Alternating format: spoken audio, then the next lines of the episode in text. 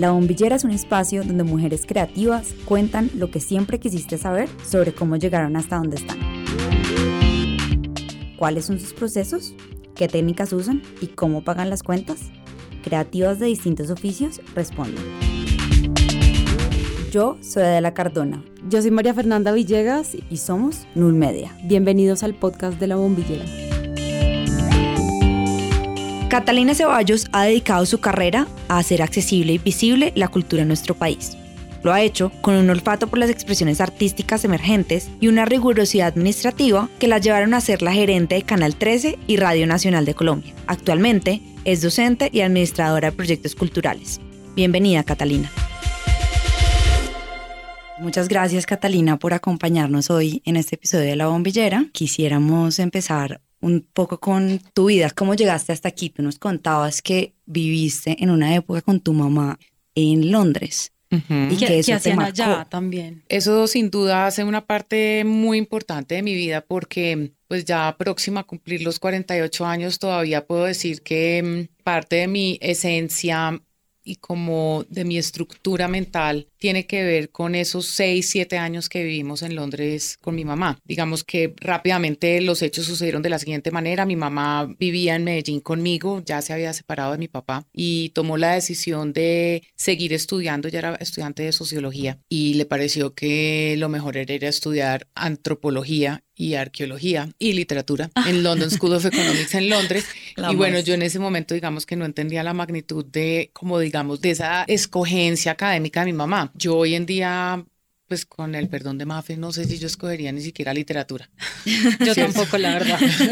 no sé. complejo. No sé, pero digamos, es, fue una decisión como también como de la manera que es mi mamá. Eso habla mucho de la persona con la que he vivido siempre. Y cuando llegamos a Londres, pues sin duda fue como, para mí no fue difícil, porque igual uno a los seis o siete años es todavía muy maleable. Yo no sabía hablar inglés, pero yo, yo, creía que hablaba inglés. Yo me iba caminando sola al colegio, mi mamá me daba las llaves, me las colgaba, yo me las metía así por debajo de la camisa. Y fue una vida como en mucha armonía. Y ahora imagínense ustedes Londres, años 76, disco, blondie, The Clash, afros, viviendo en un lugar en el norte de Londres Londres que se llama Hampstead, que en ese momento era muy trendy, muy bonito. Yo iba a un colegio público, en el segundo piso del colegio público estaba la Cinemateca Pública y quien administraba o era director de la Cinemateca era un travesti que tenía el pelo mono como hasta por debajo de la cola. Entonces todos eran unos elementos que hoy en día para mí sin duda tienen que haber significado algo. Digamos, mi mamá tranquilamente, pues yo a los siete años, ¿y porque ese señor es una señora? No, ese señor no es una señora, ese señor es un travesti y es el director de la cinemateca que se llama Everyman. Hoy en día funciona, de hecho, tiene una programación muy reconocida, digamos, entre los cineastas en Inglaterra. Y digamos que ahí se va formando una chiquita, una niña, rodeada de unos elementos muy particulares. En el apartamento de abajo de nosotros vivía un actor que se llamaba Giles y Giles era del Royal Shakespeare Company. Entonces, sí, tenía muchos elementos que en torno a mí, que imposible que yo hoy en día, o ya desde hace varios años, yo no los manifieste de alguna manera. Soy una libre pensadora, absolutamente libre pensadora. Más allá de lo político, de lo religioso, soy realmente una persona liberal en mi pensamiento. En comparación, por ejemplo, con mi mamá, que mi mamá es una persona absolutamente conservadora. Ahora reciente hubo un medio escándalo en el colegio de mi hija y entonces tuvimos una discusión sobre qué era o qué no era provocativo. Entonces yo le digo, y no era provocativo el señor del segundo piso del colegio con el pelo blonde hasta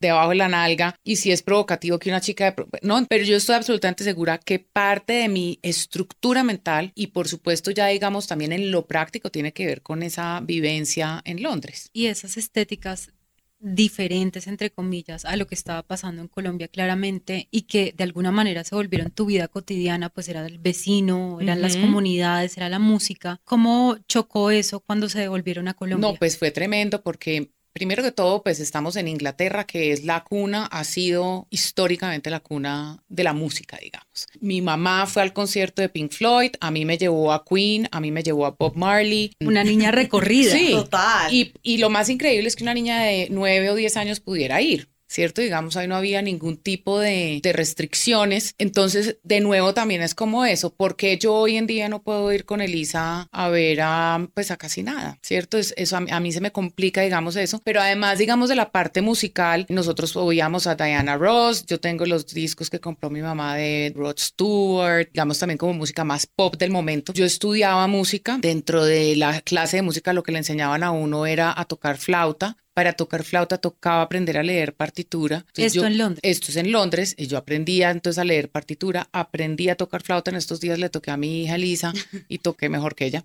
Y obvio, ella está aprendiendo una canción ahí toda chistosa y yo me sabía, porque lo recuerdo desde entonces, una composición de Enrique VIII. Pero eso es natural. Yo estudiaba en un colegio público, yo no era una niña con ningún tipo de privilegios, yo era una persona del común, mi mamá se iba en el tube a la universidad, yo me iba al colegio caminando, no había ningún tipo de privilegio. No era una educación privilegiada. No era una educación privilegiada, era la educación de una persona promedio ciudadano en Londres que tiene la oportunidad de ir al colegio del barrio. De hecho, se llama el colegio de la parroquia.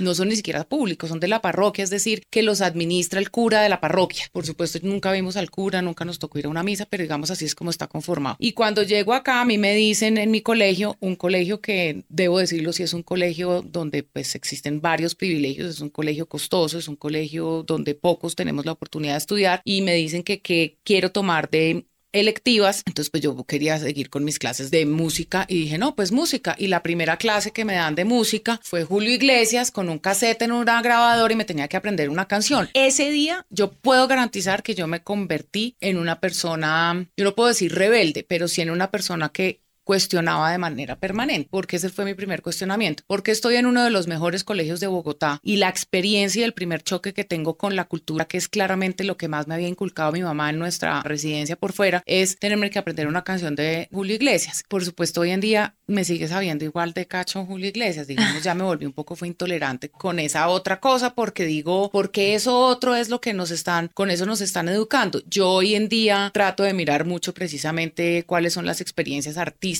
que le proponen a mi hija, porque si yo llego a saber que eso está pasando, pues una vez ya llamé al colegio diciendo que porque estaban oyendo una emisora, cuando estaba en el jardín, porque estaban oyendo una emisora dentro del carro que la recogía, les decía eso. El contenido de esa emisora es absolutamente insulso, es banal, es irrespetuoso, es sexista. Pero ¿no crees que eso es rebelde también? Tú dices, no me gustaría decir rebelde, ¿por qué no quieres decir? Porque yo creo que la rebeldía se sale del sistema. Creo que la rebeldía es un poco James Dean fumando y tomando carro en los 50, sí, rebelde sin causa, entonces yo manejo borracho. Yo no manejo borracha por las autopistas. yo me pongo el cinturón, ¿sabes? Como que creo que... Manejas por la... Por el lado que es, exacto. O sea, por eso creo que más lo que hago es una confrontación permanente de unos discursos, sí, desde adentro y creo que más que rebelde es un cuestionamiento permanente. Y tampoco puedo hablar de una revolución porque entonces tendría que ser la jefe de un partido o estar haciendo algo que fuera significativo y que fuera a cambiar la vida de muchos. Y desafortunadamente no tengo ni la capacidad ni he hecho nada para que así sea. Entonces, por eso no creo que sea rebelde. Es muy probable que en la adolescencia sí se hubiera presentado como una rebeldía. Me acuerdo que el día que nos dejaban a los alumnos ir al colegio de jeans, a mí me parecía como que estupidez que lo dejen en un super. Esto, ¿qué es, esto qué oportunidad es, ¿no? Entonces, nuevamente, ¿por qué esto que tiene? Entonces, yo me iba a sudadera. Entonces, Catalina, ¿por qué se vino a sudar? Pues porque si finalmente lo que queremos es estar relajados, a mí no me importa que sea lo uno o lo otro. Es lo que yo quiero. Es lo que yo quiero. Entonces, ahí había algo, ya hoy en día seguramente eso se ha enfocado a hacer unas preguntas que probablemente son más importantes y que le ha llevado al terreno de lo profesional y seguramente al terreno de lo personal, pero generalmente en el terreno de lo personal pues es una conversación agradable en torno a una cerveza o ahorita con ustedes. O de pronto en un baño de Bogotá. Sí. De pronto podemos conversar para eso, pero nos vamos a meter a los baños de Bogotá a hablar de cosas más íntimas. Parche en el baño. Pues los parches en los baños en Bogotá depende del baño. Y de la hora de la noche. Y de la hora de la noche y del lugar. Sobre todo depende del Sobre lugar. todo del lugar. Bueno, ya veremos. Y estudiaste antropología. Eso Estudié tiene que ver- antropología. Eso es muy raro porque ahí también, yo cuando me gradúo del colegio, tengo, digamos que lo primero que realmente me interesa, digamos como con lo que tengo afinidad de una, es con la comunicación social. Desafortunadamente en ese momento Creo que hoy en día eso ha cambiado mucho. La comunicación social estaba muy estigmatizada en torno a que solamente las chicas bonitas que querían ser modelos, presentadoras o reinas de belleza estudiaban comunicación social. Y todavía, por supuesto, sí. Todavía uno oye ese tipo de comentarios. Que no está bien, porque yo trabajo mucho con comunicadores sociales y me encuentro afortunadamente con, digamos, otros perfiles. Igual una reina de belleza pues tiene todo el derecho a estudiar lo que quiera, pero me parece que es una manera de estigmatizar una profesión que no tiene sentido. Entonces dije, no, yo eso no, yo de reina de belleza, de modelos, yo no tengo nada de eso. Nuevamente un poco la rebeldía se me sale a flor de piel, pero además de todo sucede que saco el peor IFES del colegio. No les había contado esto saco el peor IFES del colegio. Sí, confesiones. Y saco el peor IFES del colegio porque en realidad fui siempre una muy mala alumna, porque me iba muy bien en algunas cosas, en otras cosas no me iba bien, perdí muchos años. Yo estoy absolutamente segura y creo que lo descubrí hace como dos años o un año o tres años que estuvimos en una fiesta de esas de graduados. No fui feliz en mi colegio y creo que sin duda eso tuvo que haberme impedido haber tenido una educación más amable y más en armonía como con lo que era el propio colegio. Y creo que mi mamá por tratar de darme una educación inglesa y parecida a lo que teníamos en Londres, que de hecho no tenía nada parecido, y como garantizarme una buena educación pues ella probablemente también no se dio cuenta de eso porque yo pues como tenía un temperamento tan fuerte, tal vez la culpa era mía. En fin, ahí creo que nos faltó a las dos de pronto comunicación y, a mí por supuesto madurez para poderlo manifestar de una mejor manera. Entonces yo cuando salí había puesto uno que pone en el armario que, que va a estudiar y yo había puesto economía. Obvio yo no iba a estudiar economía con ese ICFES. Yo no podía estudiar nada con ese ICFES. ¿Tú por qué querías estudiar economía? Porque me parecía muy interesante estudiar las ciencias de la economía porque me iba muy bien en economía en el colegio sorprendentemente, mi profesor Erika Buchar, que nos dictaba economía y después me lo encontré, en, me dictó un legado en, en, la universidad. Pero sí, me iba muy bien y me gustaba mucho porque además la manera como nosotros habíamos visto economía era muy desde la historia, más que realmente desde algún ejercicio más de lo práctico, era bastante teórico. Pero yo no podía estudiar ni economía, ni comunicación social, ni nada, porque uno pasaba en ese entonces, no sé si así funciona el sistema hoy, uno en ese entonces pasaba si tenía un ICFES por encima de 305 310, es que hoy en día no es así y yo saqué 298. La Bombillera es un podcast donde encuentras a tus ídolos. Entrevistamos a mujeres creativas sobre cómo llegaron hasta donde están y ojo con esta perla. Mi mamá me dijo, lo tienes que volver a hacer. Volví a hacer el ICFES a los seis meses y saqué 2.96.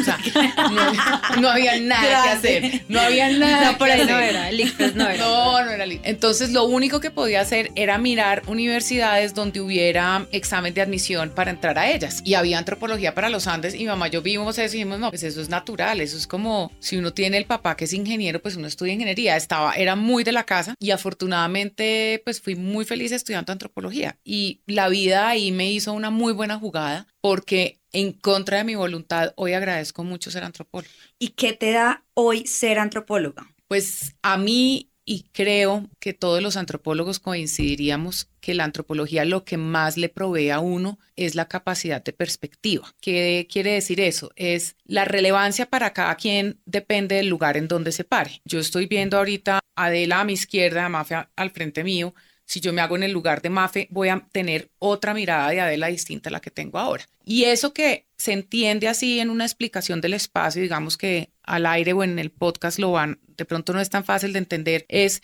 ponerse en los zapatos del otro. Entonces el antropólogo tiene que necesariamente tener las herramientas para trabajar con una comunidad indígena o para trabajar con unos niños en un colegio o para trabajar con unos raperos o para trabajar con unos músicos o para trabajar con unos artistas plásticos, con lo que sea. Y la única manera de realmente poder después expresar e identificar lo que pasa en ese grupo o en esa sociedad o en esa comunidad es poniéndose en sus zapatos. Entonces hay que quitárselos de uno. No hay otra manera. Si uno no se quita los zapatos de uno, uno no tiene. Y creo que eso es probablemente lo más importante. Y por supuesto también da otro elemento que es un poco más de carácter técnico, pero que para mí es muy importante y es la capacidad de planear y de investigar. Una investigación no se puede hacer si uno no planea qué va a investigar y uno no puede concluir nada si no ha investigado, que es un poco mi pelea permanente con productores de contenido, directores de contenido, periodistas de contenido. Y es que porque los periodistas tienen un inmenso, inmenso conocimiento muy, muy, muy, muy, muy, muy amplio, pero muchas veces poco profundo. Y creo que la antropología a uno le da mucho mucha profundidad. Entonces, profundidad y perspectiva. Sí. Bueno, primero dinos tú qué haces. No nos digas el cargo que, pues ocupas, ni, ni, la historia, ni pues el historial, sino cuál es tu oficio. Pues yo diría que, ¿cuál podría yo decir que es mi oficio? Digamos que esto fuera una oportunidad para yo pedir trabajo y a mí me dijeran cuál es su oficio. yo diría probablemente que soy una persona que trabajo pensando en el beneficio colectivo. Me gusta mucho pensar en que el beneficio final de lo que yo haga sea un impacto no a nivel individual, sino colectivo. Soy una persona que cree absolutamente en la importancia y el valor de la política pública como un ordenador de sociedad. Creo que ya, digamos, a nivel de lo ejecutivo, pues soy una persona líder, soy una persona con la posibilidad de ser creativa, pero también de ser administrativa. Entonces tengo un perfil que probablemente sea formado a partir de los muchos oficios que he hecho, pero también por mi carrera. Entonces yo generalmente he estado, digamos, de mis 24 años de experiencia laboral, 15, 16 años han sido dedicados a lo público. Entonces yo puedo decir... En el campo de la gestión cultural. En el campo de la gestión cultural. Y de medios. Y de medios. ¿Y cuál fue tu primer trabajo? Mi primer trabajo. En el que te pagaron, esos trabajos chimbos de freelance que nos dan ahorita todos los que nos grabamos. El primer trabajo pago fue como productora de una revista que se llama Axis. Y el trabajo. Que es de arquitectura. Que es de arquitectura, pero entonces uno tenía que conseguir casas bonitas y pues poner la casa bonita. Y, y ahí duré muy poco porque me desesperé y me agarré con Catalina Obregón, que sorprendentemente hoy en día, después de muchos años, ella volvió a su cargo como directora de todas las publicaciones de revista Diners y entre ellas está Axis y Diners. Y y Cata fue la que me llevó en ese momento. Y de ahí entonces ya digamos había como un poco de preocupación en la familia y en la familia entonces me ayudaron y me consiguieron un trabajo como asistente del área de investigación y desarrollo de la gerencia de mercadeo del Banco Popular. Entonces a mí me tocaba. Título más largo no había. No había. pero además tenía unos requisitos no impuestos por ningún lado, pero que hacían parte del relacionamiento y de la cotidianidad. Todas las mujeres usaban sastre y cuando digo sastre es chaqueta y falda. ¿Y tacones? Del mismo color y tacones. Pelo liso. Era un ambiente súper corporativo, pero además la banca. Era en casa matriz en la carrera séptima con calle 17 y supuestamente entonces era que como yo era una antropóloga recién graduada, yo podía inventarme muchos productos y romper muchos paradigmas. Fue exactamente lo que me dije y ayudar en, en, la producción de nuevos productos. Y yo cada vez que me ponía esos tacones decía, esto no es lo mío, esto no es lo mío, esto no es lo mío. Me pagaban muy bien, pero yo sabía desde el fondo de mi ser que eso no era lo mío, pero pues tenía que 24, 25, tal vez 26 años, ya no me acuerdo. ¿Y cuándo te diste cuenta? Nunca estuve feliz. Es que uno entre más maduro se va dando cuenta más fácil que no te hace feliz. Cuando uno todavía es muy joven, es muy difícil entender por qué estoy confundido. Es un poco como lo que yo creo que uno le pasa en la adolescencia y, y yo me quedé adolescente como hasta los 29, 30 años. Entonces yo nunca tenía mucha claridad qué era lo que me hacía infeliz, pero a mí no me gustaba eso y a mí me atraía mucho otras cosas. Entonces a mí me gustaba mucho el festival de teatro, iba al Salón Nacional de Artistas. Incluso eran actividades que también eran promovidas por mi mamá y las hacía con mi mamá en la casa y mi mamá pues se sentía muy contenta que yo estuviera trabajando en la banca, pero rápidamente nos dimos cuenta que no era y yo tenía una amiga que trabajaba en el que es el hoy en día IDARTES y que era en ese entonces el Instituto Distrital de Cultura y Turismo y yo fui y le dije, pero yo quiero dejar mi hoja de vida ya. Me dice, no, pues ven y la dejas. Y yo fui, la dejé, me llamaron, me hicieron una entrevista y me dijeron, bueno, listo, entra a trabajar, pero le toca entrar a trabajar pues como de allá abajo, abajo, abajo. Y yo decía, a mí no me importa,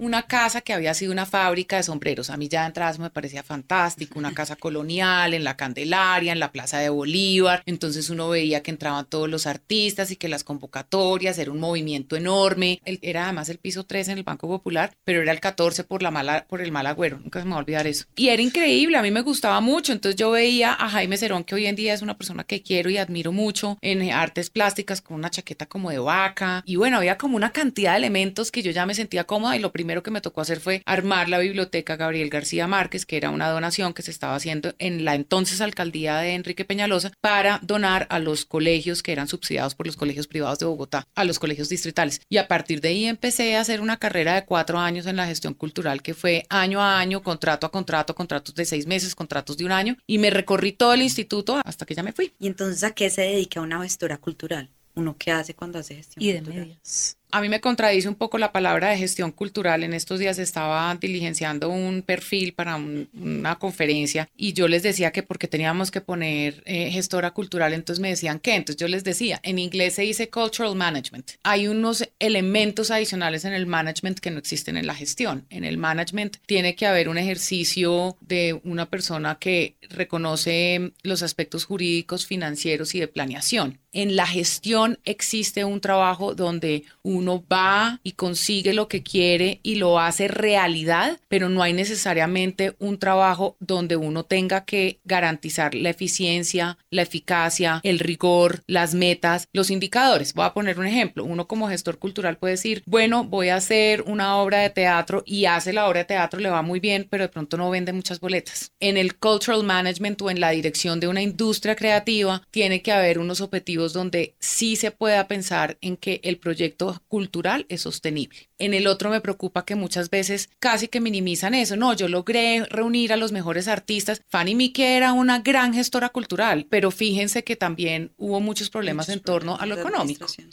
Entonces, ahí es donde uno puede empezar realmente a, pensar cuáles son los aspectos comerciales, cuáles son los aspectos administrativos. En la gestión hay un gran relacionamiento, hay una agenda que uno maneja que es muy importante, pero ¿dónde está el contador? ¿Dónde está el abogado? De hecho, tú nos decías el otro día que estábamos hablando con Adela que Excel se volvió, es tu, es tu ah, herramienta yo favorita. Excel. Yo le hago Excel hasta los novios.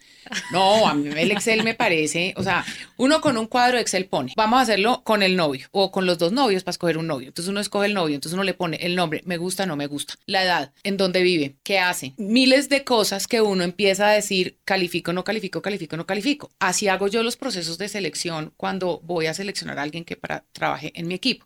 Generalmente pasa que en el estado, cuando los montos son inferiores a cierta número, pónganle inferiores a 20 millones, uno puede hacer contratación directa. Yo nunca quise hacer contratación directa porque me parece que uno tiene que calificar las habilidades, cuantificarlas y cualificarlas. Entonces, ¿qué hacía yo? sacaba un cuadrito de Excel y entonces ponía Pedro Pérez y Andrés eh, Velázquez. Entonces Pedro Pérez es graduado, Andrés Velázquez no. Entonces pues este saca 10 puntos y este saca 5. Pedro Pérez no tiene experiencia, Andrés Velázquez tiene 15 y ahí se van equiparando, equiparando, equiparando y cuando uno menos se da cuenta, los dos están en la final. ¿Qué pasa con los finalistas? Viene y presenta unas pruebas técnicas que también son calificadas en un cuadro en Excel. Después de las pruebas técnicas que pasamos una entrevista. ¿Y qué pasa en la entrevista? En la entrevista tiene que haber afinidad uno tiene que darse cuenta que hay un ritmo que es similar al de uno, que uno sabe que van a estar en capacidad de responder a un carácter como el de uno, si van a trabajar directamente con uno, que son personas que no son mentirosas, que son personas que tienen unos intereses por fuera del trabajo distintos y todo eso se puede calificar en Excel. Y cuando uno es un administrador, cuando uno es un ejecutivo que tiene a su cargo una empresa, cuando uno tiene a cargo gente, uno no se puede poner a leer el perfil, uno tiene que ver cumplió o no cumplió, hizo o no hizo. Me dijo que me iba a hacer siete podcasts y va en cinco, está cumpliendo en el 70%, pero le queda solamente el 20% del tiempo. ¿Va a ser capaz? No va a ser capaz. Y eso es, si miren que como lo digo, uno va viendo cuadritos. Sí, y de hecho es muy interesante que lo digas porque yo siento que cuando la gente habla de cultura, piensan que el tras bambalinas es soñar y es pensar en los demás y en el arte y a mí me gusta y todo esto, pero hay una parte administrativa importante que la persona que quiera entrar a este campo pues va a necesitar y va a tener que ejercitar y me imagino que también es una práctica de años. Sin embargo, quiero que hablemos también acá de esa parte más creativa en tanto, no sé, los contenidos, por ejemplo, cómo se deciden o tú cómo has decidido mostrar contenidos que además nosotras sabemos aquí en este podcast que has querido y has logrado que sean distintos. Pues mira, lo primero es que la dirección de un medio de comunicación es precisamente la que define la línea editorial o tiene una persona que lo hace, pero digamos, la dirección tiene que tener muy claro cuál es su objetivo final, hacia dónde voy. En el caso de mi experiencia, los medios que yo he dirigido son medios públicos. Al ser medios públicos, yo tengo que primero que todo cumplir con unos objetivos que son constitucionales y que además son premisas de los medios públicos a nivel mundial. ¿Siempre has trabajado en medios públicos? Nunca he trabajado en medios privados. He tenido una oficina de comunicaciones con dos socias, pero nunca he trabajado en medios privados. Los medios públicos primero tienen que ser neutrales, es decir, no pueden asumir posición ni por el uno ni por el otro, es decir, no hay buenos ni malos. En los medios públicos tiene que trabajarse por un bienestar colectivo, es decir, toda la ciudadanía se tiene que sentir representada e incluida en ese contenido. En los medios públicos se debe pensar en contenidos de carácter cultural y me tengo que referir que a lo cultural desde lo antropológico, desde la etnografía, como también desde las expresiones artísticas artesanales, es decir, el patrimonio tangible e intangible deben estar allí representados. Luego ya de ahí entonces uno tiene que empezar a definir qué pasa, por ejemplo, con una emisora como Radio Nacional y Radiónica. Radio Nacional de Colombia, en el momento en que yo la tenía a mi cargo, era una emisora que en el momento había una estación en un sitio que se llama Jurisdicciones. Jurisdicciones es una población en donde solamente viven 400 mil personas en el norte de Santander, en donde no había servicio de agua. Los únicos servicios públicos que tenían eran radio y energía. Si yo tengo eso claro, yo tengo que saber que yo no puedo irme en contra de mi contenido o poner algo que ya está ofreciendo un medio privado, llámese RCN o llámese Canal 1, que hay veces trata de salirse, digamos, del margen un poco, llámese Caracol o llámese City, que también es privado, pero si uno sabe que uno tiene una responsabilidad con ese ciudadano, uno sabe que uno a ese ciudadano le tiene que poner contenidos que lo representen, sabores que lo representen, ritmos que lo representen y conversaciones que lo representen. Entonces la conversación no puede ser como, por ejemplo, un morning show de un programa juvenil en Bogotá, en donde todo es rolos hablando, muriéndose de la risa, haciendo chistes que probablemente tienen que ver con su entorno cultural. Yo estoy hablando con jurisdicciones. Entonces, ¿de qué le habla jurisdicciones? Primero que todo, los saludo, sé cómo están sus condiciones económicas y sociales, sé cuántos colegios hay. Entonces, había una enorme investigación de por medio. Con Radiónica pasaba un poco lo mismo. Radiónica sabía que tenía que contraprogramar. Los medios públicos que no contraprogramen no están haciendo la tarea de medios públicos. Qué pena la ignorancia. ¿Qué es contraprogramar? Contraprogramar es que si tú sabes que RCN en este momento, hoy, 7 de la mañana, está haciendo un morning show en donde el conductor del programa está jugando stop en el tablero con dos modelos, en un canal de televisión público no debe haber un morning show presentado por modelos, sino que debe haber un contenido que contraprograme, que sea diferente a. Radiónica tenía que contraprogramar frente a Radioactiva o debe hacerlo y lo hace frente a la X, frente a la Mega, frente a Oxígeno. ¿Y qué es contraprogramar? Pues todo eso que reciben de las disqueras los otros. Me acuerdo mucho que el, que el profe Álvaro González, que es el director actual y ha sido históricamente el director de Radiónica, ¿no? De 99.1, él decía, yo le recibo a las disqueras el disc, pero yo escojo la canción. Entonces, en vez de poner la canción hit, que es la número uno, la dos del lado A, por decirlo, escogía la número cuatro del lado B. Y eso es una manera de decir, sí estamos oyendo la misma música, pero aquí la oímos de otra manera. En el caso de Canal 13, pues hicimos un poco lo mismo. Ya ese ejercicio, la verdad es que se ha hecho un poco al lado precisamente por el interés de buscar tener audiencias, porque ahí es donde entra otro elemento muy importante. Las audiencias hoy en día son el calificativo más importante que se da desde lo editorial en mi administración las audiencias eran un medidor cualitativo y cuantitativo, pero no eran un indicador de riesgo, sino un indicador de qué estamos haciendo, cómo lo estamos haciendo y para dónde lo estamos haciendo. Y el tema de las audiencias es que el rating nunca va a dar, nunca, nunca, nunca en Colombia vamos a lograr tener los ratings que tienen los privados. Primera razón, no miden. IVOPE y ECAR, que son los estudios de medición de audiencias que tienen respectivamente televisión IVOPE, ECAR Radio, solamente miden 17 ciudades principales y sus poblaciones aledañas. Quiere decir que jurisdicciones de Radio Nacional, que es la única emisora que entra, donde la están oyendo 400 mil personas, nadie la está poniendo dentro del ECAR. A Radio Nacional le ponen los 400 mil personas que oyen Radio Nacional en el ECAR, queda en segundo lugar después de la W, pero no se lo ponen. Canal 13 ven el programa Fractal 75 mil, 90 mil, 100 mil personas, pero nadie nos está diciendo que también los 4 millones de habitantes de Mocoa, póngale no los 4 millones, póngale que un millón lo vio, lo están viendo. Entonces, lo primero es que uno no puede competir si no tiene cómo demostrar. Para acceder a nuestros contenidos, suscríbanse a Spotify, iTunes o Spreaker. También nos pueden encontrar en arroba nullmedia o en nuestra plataforma null.com.co o pueden ingresar a Acorde FD.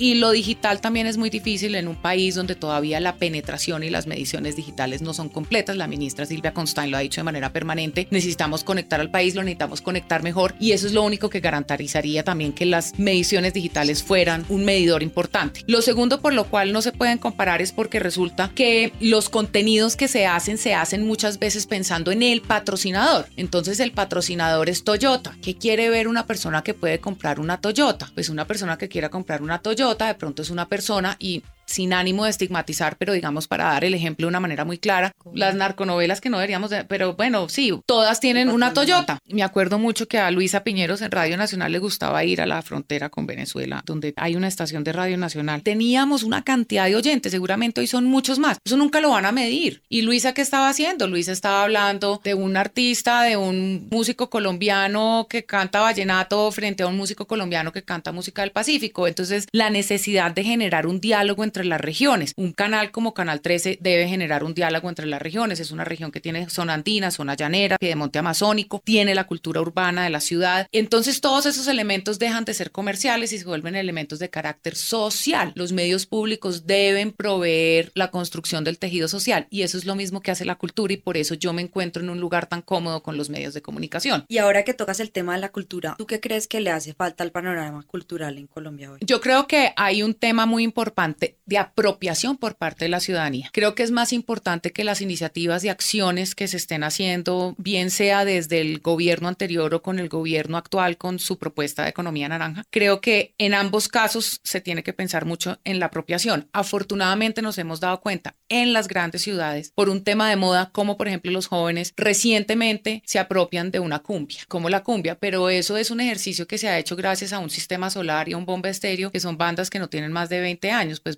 estéreo no tiene, tiene 10, 15, no me atrevería a decirlo, sistema solar tiene 15, si me entienden, pero eso también ocurre con personas que tienen la posibilidad de tener una información muy a la mano. No estoy muy segura que los chicos de Mocoa estén recibiendo esas nuevas cumbias, ellos están recibiendo probablemente más reggaetón que cumbia. Entonces sí creo que hay que hacer un esfuerzo enorme con el ejercicio de la apropiación, creo que hay que hacer un esfuerzo enorme para que la cultura sea aceptada como un elemento crítico y de expresión válido dentro de la crítica. Me explico. María José Arjona hoy estaba por ahí, vi en el Museo de Arte Moderno de nuevo con su presentación donde ella cuelga varias botellas y ella se recorre el piso del museo y se suenan los sonidos como del mar, como unas focas. Entonces seguramente eso tiene que llevar a una reflexión sobre el cuidado que hacemos sobre nuestros mares. Es decir, las artes permiten crear un pensamiento crítico también y yo creo que darles espacio a las artes de manera explícita y a la cultura es importante. Y por otra parte, yo creo que la construcción de territorio, el territorio en nuestro país es lo más importante, la construcción del tejido social a partir del territorio. Y creo que eso es lo principal y creo que es una de las banderas que tiene la actual ministra y, y pues aplaudo esa iniciativa porque me parece que el territorio se construye con personas, con acciones, con economía, con patrimonio tangible, con patrimonio intangible. Hay muchos elementos en torno al territorio y ahí, por supuesto, están las artes y la cultura. ¿Y tú crees que hay algún ejemplo dentro de lo que has visto pues en, en, estos años de trabajo que haya logrado la apropiación de la audiencia? Yo diría que muchos festivales que ocurren en las regiones son muy importantes. Todos los festivales de música son muy importantes. Un festival de gaitas, el Festival del Diablo en Río Sucio, el Carnaval de Barranquilla ya es tan apropiado que ya incluso genera recursos para la fundación que hace el festival. Entonces yo sí creo que, y fíjate que siempre estamos hablando de un elemento desde lo colectivo, ¿no? Sí. Porque sí creo que la creación de eso debe ser desde lo colectivo, porque pues siempre estarán los platos ricos. Aquí, quien no le gusta una bandeja paisa? ¿A quien no le gusta una yaca? ¿A quien no le gusta, no sé, un refajo, la empanada?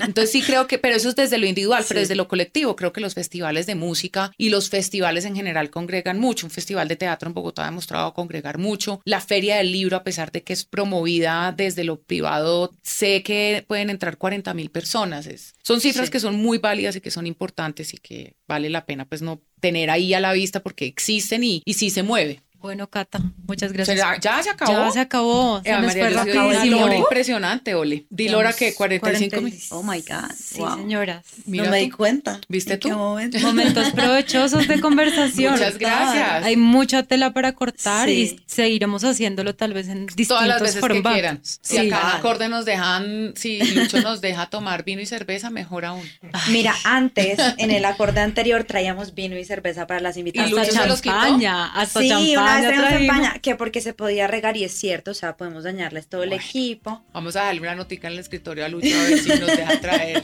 aquí caletico una cervecita. Bueno, saludos Muchas gracias. A, a Lucho y a toda nuestra audiencia que nos oye en la bombillera. Y ya, gracias por Bueno, acompañarnos. muchas gracias y un saludo a todas las personas de la bombillera.